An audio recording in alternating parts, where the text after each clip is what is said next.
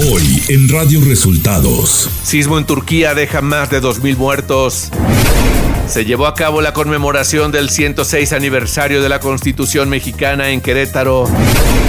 Decirle adversario a Cuauhtémoc Cárdenas no lo hace enemigo, señala el presidente López Obrador.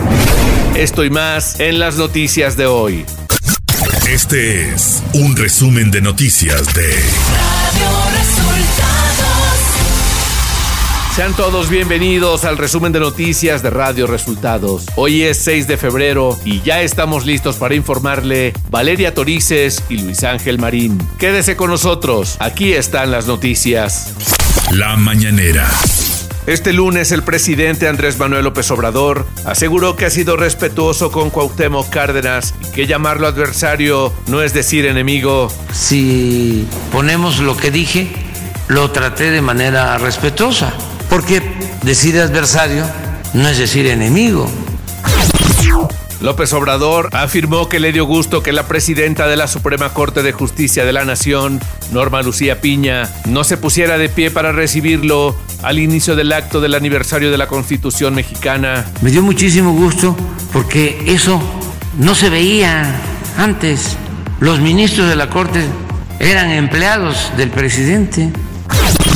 El presidente dijo que las revelaciones en el juicio contra Genaro García Luna en Estados Unidos hablan del contubernio entre autoridades y delincuencia. Lo que se está ventilando en esa corte, en ese juzgado, pues habla de una descomposición política, de un contubernio entre autoridades y delincuencia. Andrés Manuel López Obrador aseguró que no habrá problemas para los trabajadores de aviación ni serán desplazados con su propuesta de cabotaje. Sí, se va a cuidar siempre a los trabajadores. Eh, ellos no van a tener ningún problema, ni van a ser desplazados, ni van a tener menos oportunidades de trabajo. Radio Resultados Nacional. Este domingo 5 de febrero se llevó a cabo la conmemoración del 106 aniversario de la Constitución mexicana en el Teatro de la República en Querétaro. El gobernador de ese estado, Mauricio Curi, dio la bienvenida a los presentes. Además, recordó que sobre el acuerdo hecho Constitución en 1917 descansa la fundación del Estado. Sobre el acuerdo hecho Constitución en 1917 descansa la fundación del Estado cuyo poder público se divide para su ejercicio en legislativo, ejecutivo y judicial, cuyas independencias garantizan la estabilidad y la gobernabilidad. El presidente de México, Andrés Manuel López Obrador, aseveró que la Constitución vive en la transformación del México justo, igualitario, fraterno y conminó a los presentes a seguir luchando por los ideales de la Constitución. Debemos seguir luchando por los ideales de la Revolución Mexicana, consagrados en la Constitución de 1917. No dejar de insistir en abolir por la vía legal y democrática las reformas contrarias al interés público impuestas durante el periodo neoliberal al hacer uso de la voz, la ministra presidenta de la Suprema Corte de Justicia de la Nación, Norma Lucía Piña, reivindicó la independencia del Poder Judicial, afirmó que una judicatura independiente es pilar de nuestra democracia. Y nunca, nunca perder de vista la independencia judicial, la de los juzgadores y, de, y la de uno de los poderes constitutivos de la República. Una judicatura independiente es pilar de nuestra democracia.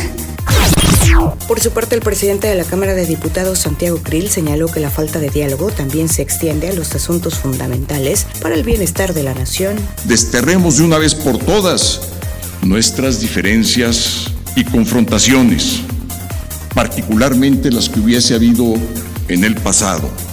Ahora son tiempos de coincidir son tiempos de reconciliación. Después, después vendrán tiempos para competir en la arena política electoral. En su discurso, el senador Alejandro Armenta Mier, presidente de la mesa directiva del Senado de la República, afirmó La separación del Estado y la Iglesia fue tan importante como lo es hoy y será en el futuro la separación del poder económico y del poder político para el beneficio de las y los mexicanos.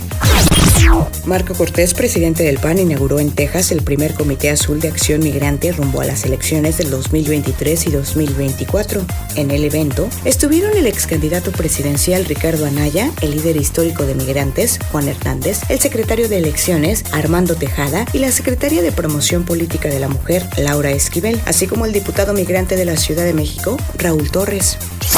Economía. La Confederación de Cámaras Nacionales de Comercio, Servicios y Turismo, con Canaco Servitur, calcula que el primer fin de semana largo del año, del viernes 3 al lunes 6 de febrero, dejará una derrama económica de 50 mil millones de pesos para el sector terciario. Por su parte, la Secretaría de Turismo dio a conocer que tan solo la derrama económica esperada por concepto de hospedaje es de 4.315 millones de pesos. Clima. Durante esta noche y la madrugada, el Frente Frío número 28 permanecerá con características de estacionario sobre la península de Yucatán y el sureste de México. Ocasionará lluvias puntuales fuertes en Veracruz, Tabasco, Oaxaca y Chiapas. Dichas lluvias podrían originar el incremento en niveles de ríos y arroyos, deslaves e inundaciones en zonas bajas de las entidades mencionadas, además de chubascos en la península de Yucatán, acompañados de descargas eléctricas y lluvias aisladas en Puebla. Ciudad de México.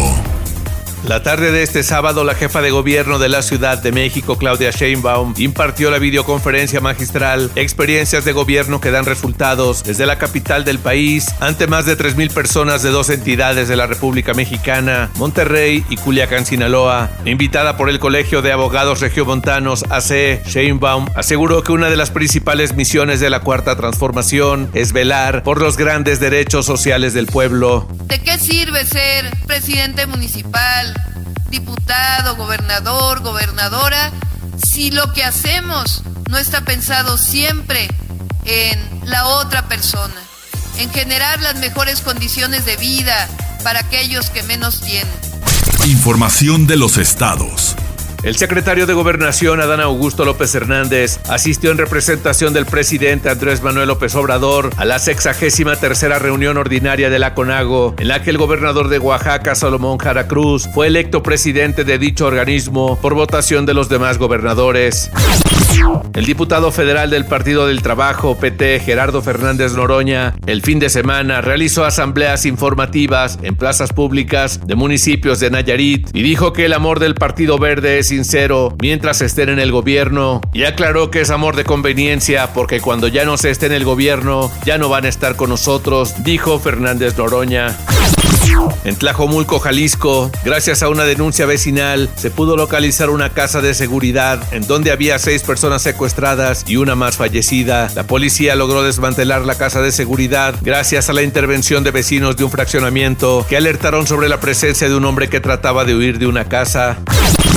En el municipio de Tula Hidalgo se registró la explosión de una pipa en una gasolinera, dejando como saldo dos personas muertas y cuatro heridas, de acuerdo al informe del secretario de Seguridad Pública de Hidalgo, Salvador Cruz. Pemex informó que la pipa de gas LP involucrada en el siniestro no es de su propiedad, sino que se trataba de un vehículo de una empresa privada que se encontraba cargando combustible. Radio Resultados.